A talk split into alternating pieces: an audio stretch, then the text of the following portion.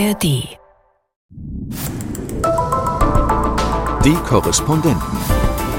Reporterleben in London. Zum ersten Mal meine Arbeitsplatzbrille wieder aufgesetzt, die ich in Liverpool auf hatte. Und dann dachte ich, da sind irgendwie Flecken drauf. Und dann habe ich die abgenommen und habe festgestellt, das ist Glitzer.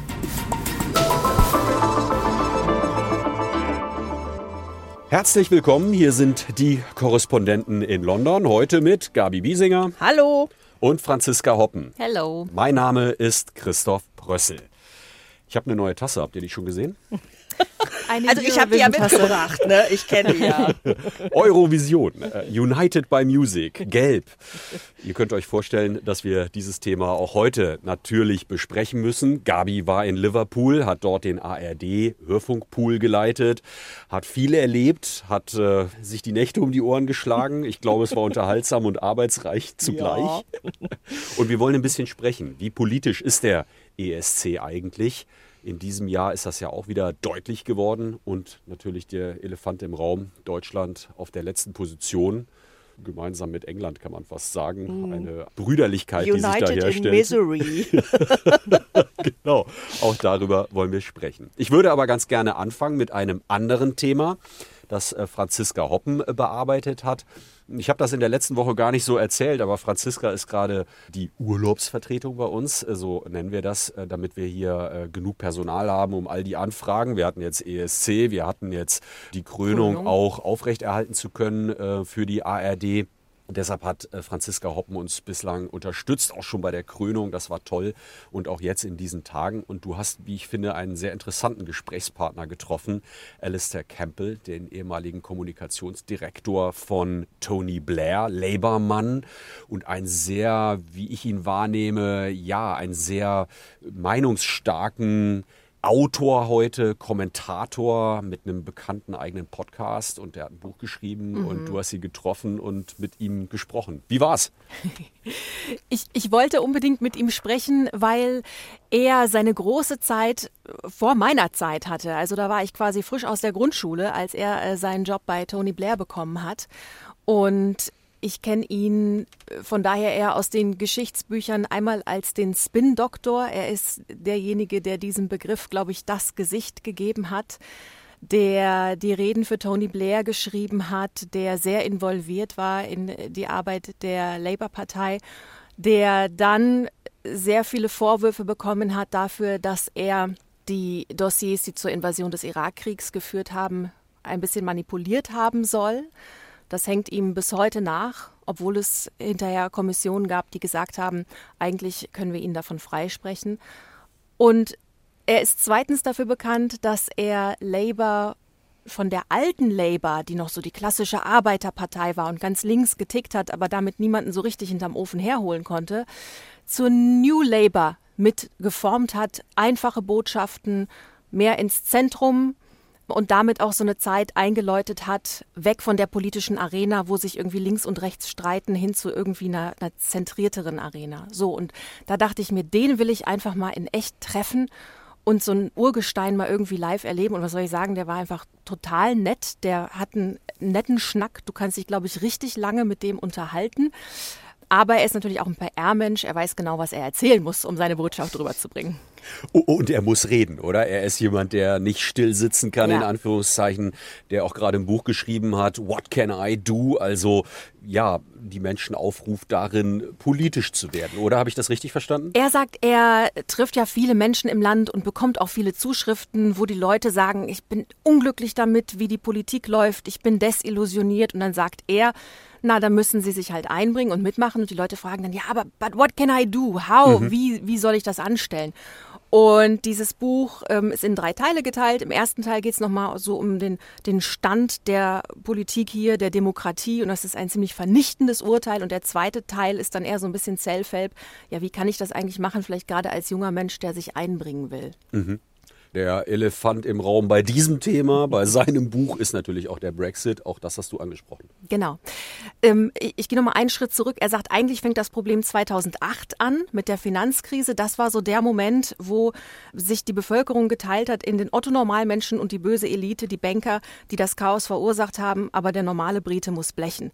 Und diese Spaltung, war der Nährboden letzten Endes für die Populisten, die Unsicherheit und Ängste ausgenutzt haben. Er zeigt dann aber auf die ganzen Tory-Leader, auf Johnson und auf Sunak und auf Truss, die sich als Menschen des Volkes darstellen, aber letzten Endes auch wenn man auf ihre Biografie guckt, zur Elite gehören ähm, und die sich dieses populistischen Handwerks bedienen, um ihre Macht zu stärken. Und er sagt, dass das größte Problem ist seit 2008 der Brexit, die Lüge des Brexits, den Leuten irgendwie vorzugaukeln, alles würde damit besser werden. Offensichtlich ist so ziemlich nichts damit besser geworden. Und dieser Elefant im Raum wird aber von den Populisten einfach nicht angesprochen.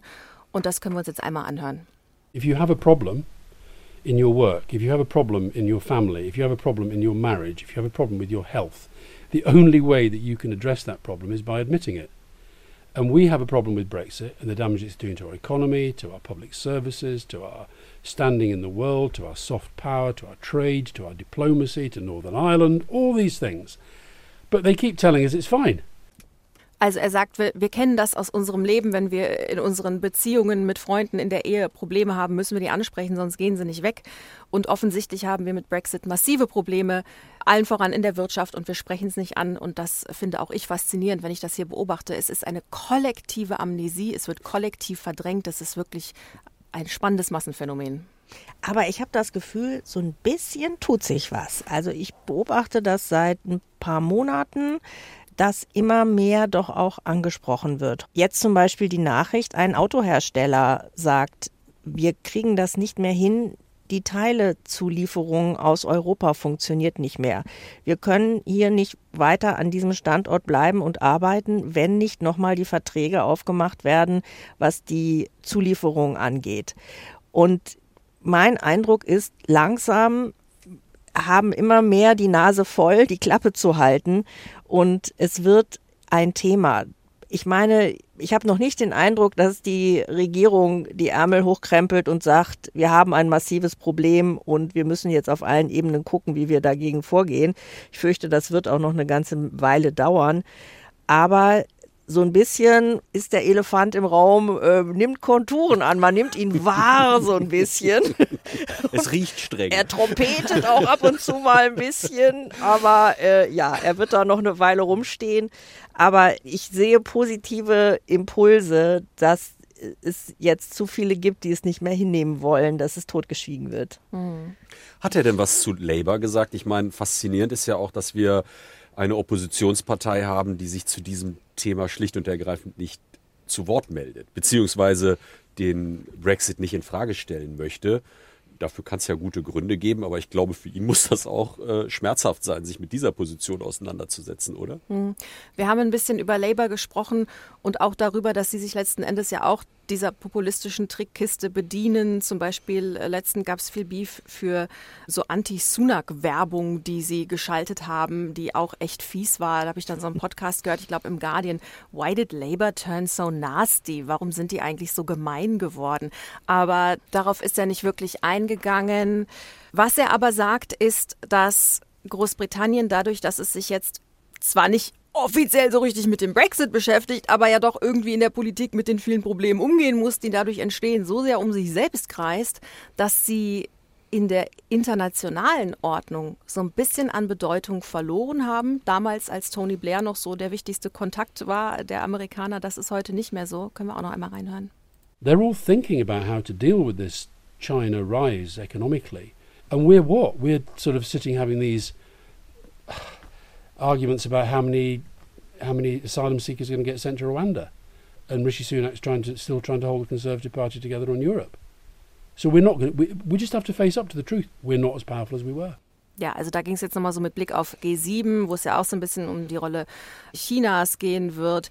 Sagt er, alle anderen Länder machen sich so Gedanken darum, wie, wie stellen wir uns auf in der Welt, nur Großbritannien halt irgendwie nicht. Hier geht es noch um so in Anführungszeichen banale Fragen, was machen wir eigentlich mit den Geflüchteten, die hier gar nicht in den Massen ankommen, in, in denen die Politik sagt, sie täten es ähm, und sich eigentlich mit solchen Fragen so ein bisschen ablenkt von den eigentlichen Problematiken. Das ist eine internationale Bedeutung im Grunde auch verliert. Das ist ja ein harter ja. Vorwurf, den er da formuliert. Ne? Genau. Und das ist ja genau das, was sie eigentlich als Brexit-Versprechen immer geliefert haben, die neue Souveränität. Wir bekommen eine eigene Bedeutung abseits der EU. Wir können eigene Wege gehen, was Verteidigung angeht, was Handel angeht, was unsere Stimme in der Welt angeht. Und das hat sich genau ins Gegenteil verkehrt, dass ja schon eine ganze Weile Angela Merkel auch schon eigentlich die Anrufperson war, nachdem Tony Blair weg war, wenn äh, Washington was wollte und nicht mehr in London angerufen wurde. Und sich das natürlich mit Tony Blair, der ja der Gefolgsmann von Bush im Krieg war, wir erinnern uns an Bushs Pudel, es da eigentlich schon ein wenig bergab ging mit der Bedeutung Großbritanniens und sie sich durch den Brexit jetzt äh, nochmal richtig das Bein gestellt haben. Und eigentlich müssen wir jetzt aber auch noch über den Teil 2 sprechen, nämlich was er vorschlägt, was jetzt der Otto Normalbürger tun kann, damit wir aus diesem Hamsterrad rauskommen. Und da einfach nur so ein paar Stichpunkte. Äh, er sagt, wir sollen nicht dem Zynismus verfallen. Das ist gefährlich. Das sagt er. also wer ihm mal zuhört, gut. Ähm, wir sollen ein Campaign-Mindset entwickeln. Also wir sollen so ein bisschen wie jemand denken, der Wahlkampf macht, überall Chancen sehen, seine Ideen und seine Kritik unterzubringen und mit allen Menschen irgendwie sprechen, auch wenn die anderer Meinung sind. Be a leader, Kampagnen brauchen Leader. Wie wird man das mit Selbstbewusstsein? Lerne ein Selbstbewusstsein zu entwickeln, lerne ein Teamplayer zu sein und äh, bleib dran, egal wie hart es ist. Das sind aber so ein bisschen die Empfehlungen an Kier Starmer. Wie muss ich das verstehen? naja, so, nee, er verweist da eher so auf Leute wie Greta Thunberg. Da ist er ein großer Fan davon. Kleines Aha. Mädchen hat sich einfach mal freitags mit einem Schild wohin gesetzt und daraus ist eine Bewegung geworden. Warum also nicht auch bei anderen? Und hat noch so, so viele andere Beispiele, wo einfach ganz normale Menschen sich was in den Kopf gesetzt und es auch, mhm. auch durchgerungen haben. Das finde ich auch alles sehr sinnvoll und zweifelsohne richtig. Nichtsdestotrotz, wenn man hier mal auf die jungen Menschen guckt und auf die Situation, in der die leben, ähm, viel Armut, die Studenten mit unfassbaren Schulden, wenn die aus ihrem Studium kommen. Und ähm, das ist dann, glaube ich, die Grundfrage, ob wir eher diesen neoliberalen Ansatz haben. Jeder ist für sich selbst verantwortlich und wenn du was ändern willst, dann musst du halt der Leader sein oder ob wir tatsächlich die Strukturen ändern, die es Menschen leichter machen, in die Politik zu kommen. Wobei er richtigerweise sagt, um die Strukturen zu ändern, müssen halt die jungen Leute auch erstmal in die Politik mit rein. Spannender Gesprächspartner. Freut mich total, dass wir dieses Interview für die ARD hier in London führen konnten. Bevor wir zum Eurovision Song Contest kommen, möchte ich ganz gerne noch ein bisschen Post mit euch bearbeiten. Wir haben eine Zuschrift erhalten von Gregor aus Rostock und er schreibt, ich höre jetzt schon sehr lange eure vielfältigen Nachrichten von der Insel. Besonders gut gefällt mir dabei die Mischung aus Politik und Freizeitthemen. Dazu kommen die interessanten Blickwechsel, wenn ihr erklärt, wie Beiträge entstehen. Diese Mischung ist einfach optimal. Ich wollte euch einfach mal ein positives Feedback geben. Und Danke. darüber freuen wir uns natürlich total. Und äh, Gregor schreibt aber auch, dass er im Sommer in Großbritannien reisen wird. Und zwar wird er mit Interrail hier unterwegs sein. Ähm, ich war mir gar nicht Schön. darüber bewusst, dass das funktioniert. Das ist ja das toll. Noch erlaubt ist außerhalb der EU. ja, genau. Und er fragt, habt ihr Anregungen, wo und wie man Großbritannien abseits des Massentourismus kennenlernen kann? Da sind wir gerne behilflich. Mhm. Gabi, was hast du für einen Tipp? Ja, abseits des Massentourismus ist immer so ein bisschen schwierig. Ich bin ja Cornwall-Fan. Also ich liebe diese Landschaften da, die Küsten. Man kann da ja auch ewig wandern und da ist man jetzt auch nicht immer in einem riesen Treck mit Leuten unterwegs, worauf man sich einstellen muss in der Saison, dass man viel Deutsch um sich herum hört. Das ist nämlich schon ein beliebtes Urlaubsgebiet für Deutsche. Aber trotzdem, man findet da auch Platz, sich auszubreiten, sich äh, da Urlaub zu machen, ohne dass man immer Massen von Menschen um sich hat hat. Und mein, mein Lieblingsort in Cornwall ist das Minnock Theater. Das ist eine Arena, die in den Fels gehauen ist und äh, wo Theaterstücke aufgeführt werden. Und man sitzt quasi auf den Bänken im Felsen und die große Leinwand, die Kulisse, der Hintergrund ist das Meer, das wow. tosende Meer. Ich habe da im letzten Sommer auch ähm, ein Theaterstück gesehen. Man muss sich warm anziehen und ein dickes Kissen mitnehmen, weil es wird dann da ein bisschen zugig. Aber wenn es dann langsam dämmert, Heimat und äh, das ist ein mhm. einmaliges Erlebnis. Das kann ich nur empfehlen. Toll, hört sich super an. Franziska, was ist dein Tipp? Ja, also ich bin Kent-Fan. Ich habe äh, in Canterbury studiert und um die Ecke ist Whitstable, ein kleiner, hübscher Strandort. Und die sind bekannt für ihre Austern. Und zwar seit Jahrhunderten. Das wussten schon die Römer zu schätzen und haben mhm. da Austern geschlürft. Und einmal im Jahr gibt es das Austernfestival. Da gibt es also diese Muscheln in sämtlichen Variationen Und es ist dafür bekannt, dass auch die Royals gerne mal vorbeigucken. Ich glaube, Charles war auch schon da und äh, vielleicht lässt er sich mit Camilla blicken. Mm, Das ist Mitte September. Ist ja ein toller Ort. Ich bin da auch mal mit dem Fahrrad hingefahren von London. Ist ein bisschen, aber äh, habe dann dort äh, zur Belohnung auch ein paar Austern bekommen. Und ich war beeindruckt, weil am Strand gibt es so Berge, wo die ganzen Austernschalen Ja, dann ja. liegen. Recycelt. Also, Genau, die werden genau. dann wieder ins Es hat Meer. auch nicht so einen äh, so einen Snobby-Charakter, sondern da gibt es ja dann so Buden am Strand, wo man da irgendwie auch sich ein paar Austern und ein Pint äh, geben lassen kann. Also es ist äh, eine sehr nette Atmosphäre. Ja. Hat mir auch sehr gut gefallen. Wenn Sie uns schreiben wollen, wenn ihr uns schreiben wollt, Anregungen, Fragen, Anmerkungen, Kritik, dann freuen wir uns über Post unter podcast.london.ndr.de podcast.london.ndr.de Ja, wir müssen zum Eurovision Song Contest kommen. Gabi, wie hat's dir gefallen? Schilder uns ein paar Eindrücke von der Berichterstattung, von der Recherche, vom Arbeiten. Ja, es war eine super Woche, ähm, sehr ungewöhnlich, weil normalerweise, wenn man in so einen Pool geht, ist das ja eher so ein politischer Pool, also Berichterstattungspool im Sinne von, es werden ähm, Berichterstatter, Menschen aus verschiedenen Ecken der Welt zusammengezogen, um über etwas zu berichten. Und dann ist das ein G-Irgendwas-Gipfel und dann sitzt man neben dem Cory aus Washington und dem aus dem Hauptstadtstudio. Und äh, hier war das ja nun alles etwas bunter. Und äh, wir hatten eben auch zwei Kollegen aus Musikredaktionen der ARD dabei. Und äh, wir waren ein äh, zusammengewürfeltes Team, hatten uns alle irgendwie vorher noch nie gesehen, aber haben auf Anhieb sehr gut miteinander gearbeitet. Und ich habe jetzt auch ein paar Tage ausgeschlafen, um ehrlich zu sein. Ich bin jetzt gerade wieder so hier am Start. Zum ersten Mal meine Arbeitsplatzbrille wieder aufgesetzt, die ich in Liverpool auf hatte. Und dann dachte ich, da sind irgendwie Flecken drauf. Und habe ich die abgenommen und habe festgestellt, das ist Glitzer. Weil es ging da immer so Leute rum und sagen, you want some glitter? Und dann äh, kriegte man irgendwo was hingetupft. Und, Das haben wir hier äh, im Büro nicht. Vielleicht sollten wir das einführen. war- oder? Das wäre ein bisschen glanzvoller dann. Ich habe ja auch mit, mit Lord of the Lost gesprochen, mit denen wir da auch äh, eng zusammen waren, also der deutschen Band, die da angetreten ist. Und die sehen zwar ein bisschen furchterregend aus, sind aber wahnsinnig nette Typen alle. Und äh, die sind ja voll gesprüht von oben bis unten mit Farbe und mit Gold und was weiß ich. Und äh, der Pi hat mir dann auch gesagt, man kriegt's ganz schlecht ab und ein bisschen Glitzer bleibt immer. und das Gefühl habe ich jetzt auch, dass ich ein bisschen Glitzer noch mitgebracht habe. Ja, also das zu der Situation. Und ich meine, die Party in Liverpool, das war wirklich außergewöhnlich. Das sagen auch alle Delegationsveteranen vom Norddeutschen Rundfunk, dass sie so eine Feier noch nicht erlebt haben, wo die ganze Stadt und auch alles in Ukraine blau-gelb und Riesensolidaritätsbekundungen und das Euro Village am Mercy-Ufer, Riesenpartyzone und wirklich toll gemacht und alle hatten ganz viel Spaß und ja auch ein sehr angenehmes Publikum, keine betrunkenen Fußballfans, sondern wirklich feierfreudige Menschen, die aber auch wissen, wann Schluss ist. Ja, natürlich war das Ergebnis äh, dann sehr ernüchternd. Da müssen wir gleich noch drauf zu sprechen kommen. Aber vielleicht, ähm, mich würde interessieren, du hast es eben angesprochen, alles in Gelb, alles in Blau. Die Ukraine war schon präsent.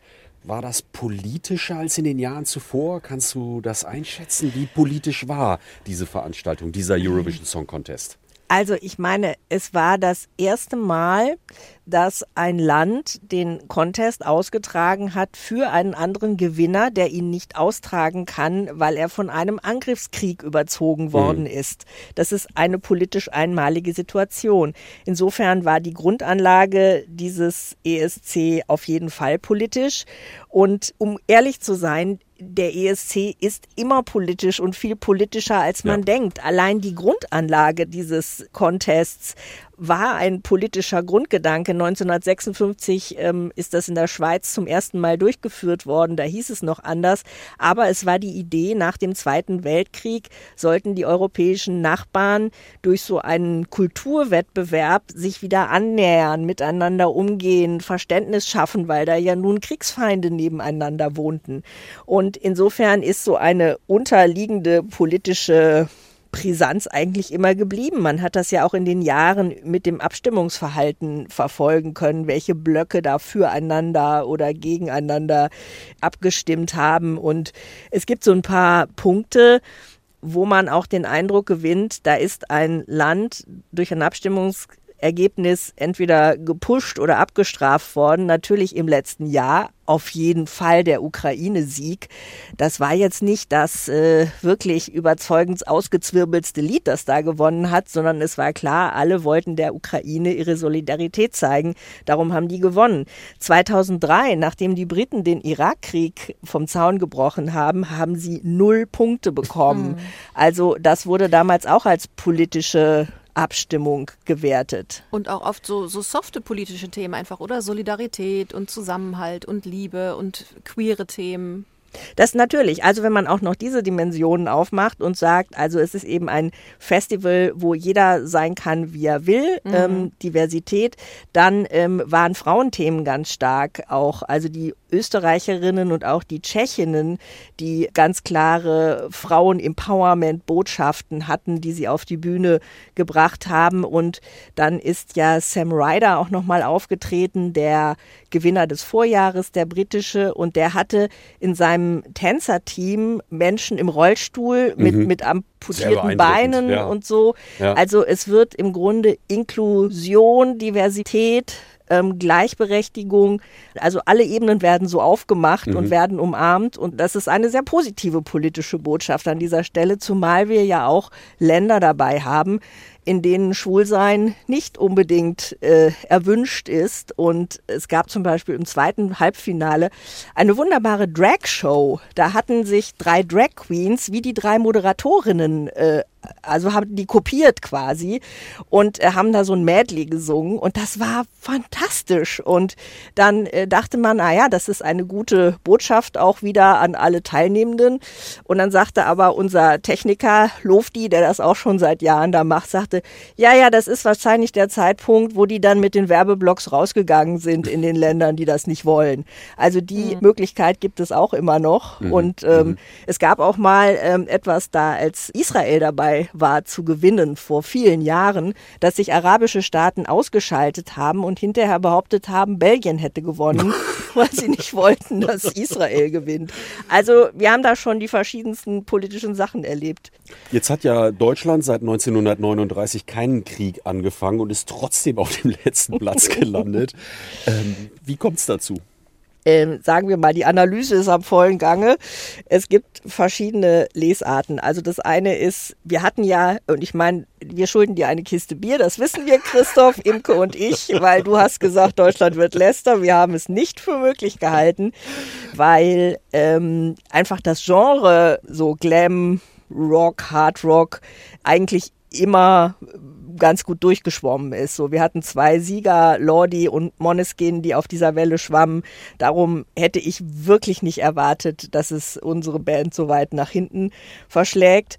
Und es kann sein, dass das Publikum vielleicht ein wenig überrascht war äh, von diesem harten Auftritt und das nicht einordnen konnte, den Text auch nicht gehört oder verstanden hat, weil der nämlich durchaus auch eine Botschaft hat, wie das Wort zum Sonntag, das vor der Sendung gesendet wurde und auf den Text einging, erklärt hat. Also das hat man ja im Ausland nicht gesehen.